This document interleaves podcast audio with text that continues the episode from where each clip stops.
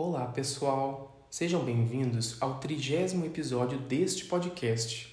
No episódio de hoje, faço uma reflexão existencial. Tenho o hábito de questionar-me sobre a existência do universo, coisas como: de que maneira surgiu? Será que vai acabar? O que existia antes dele existir? Se é que existia algo, pois o universo é absolutamente toda a nossa referência de existência. É impossível pensar como era antes e como seria depois.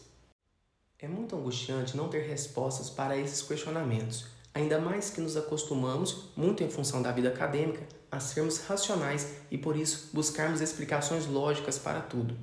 Acredito que além do universo tradicional que conhecemos, há em cada pessoa um universo que surge a partir do momento que ela tem sua consciência ativada. Ativação essa que acontece na infância. Tudo que eu sei que existe vem do acúmulo de informações que carrego durante minha trajetória que se iniciou quando a minha consciência começou a funcionar e, portanto, nesse momento nasce aquilo que as religiões conhecem como alma. As coisas que eu sei que existem, para mim, só existem porque em algum momento eu tomei conhecimento ou vivenciei aquilo. Então é certo dizer que, como condição para que qualquer coisa exista, é obrigatório que algum ser vivo, mesmo não racional, tenha tido a percepção dessa determinada coisa? Entre a infinidade de coisas que existem, há um denominador comum, o átomo, ou melhor, os átomos, pois há vários tipos deles.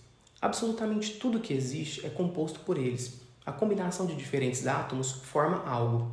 Diante disso, será que tudo está relacionado de alguma forma? Seriam os átomos o alfabeto utilizado por Deus para criar tudo? Pensar que quando morrermos, nossas almas continuarão a existir, mesmo que em outro plano, e que encontraremos Deus e as pessoas amadas, é um conforto para lidar com a finitude denotada pela morte.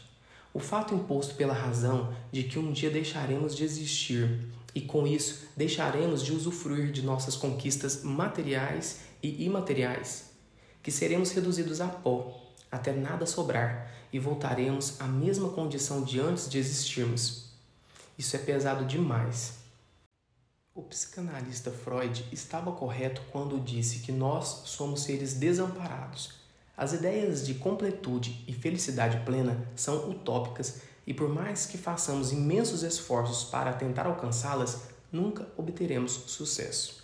A ideia de desamparo vem também do fato de que, por mais intensos que sejam os laços afetivos criados entre as pessoas, nós somos seres solitários, nascemos sozinhos e morreremos sozinhos. A angústia gerada pelo desamparo é incurável.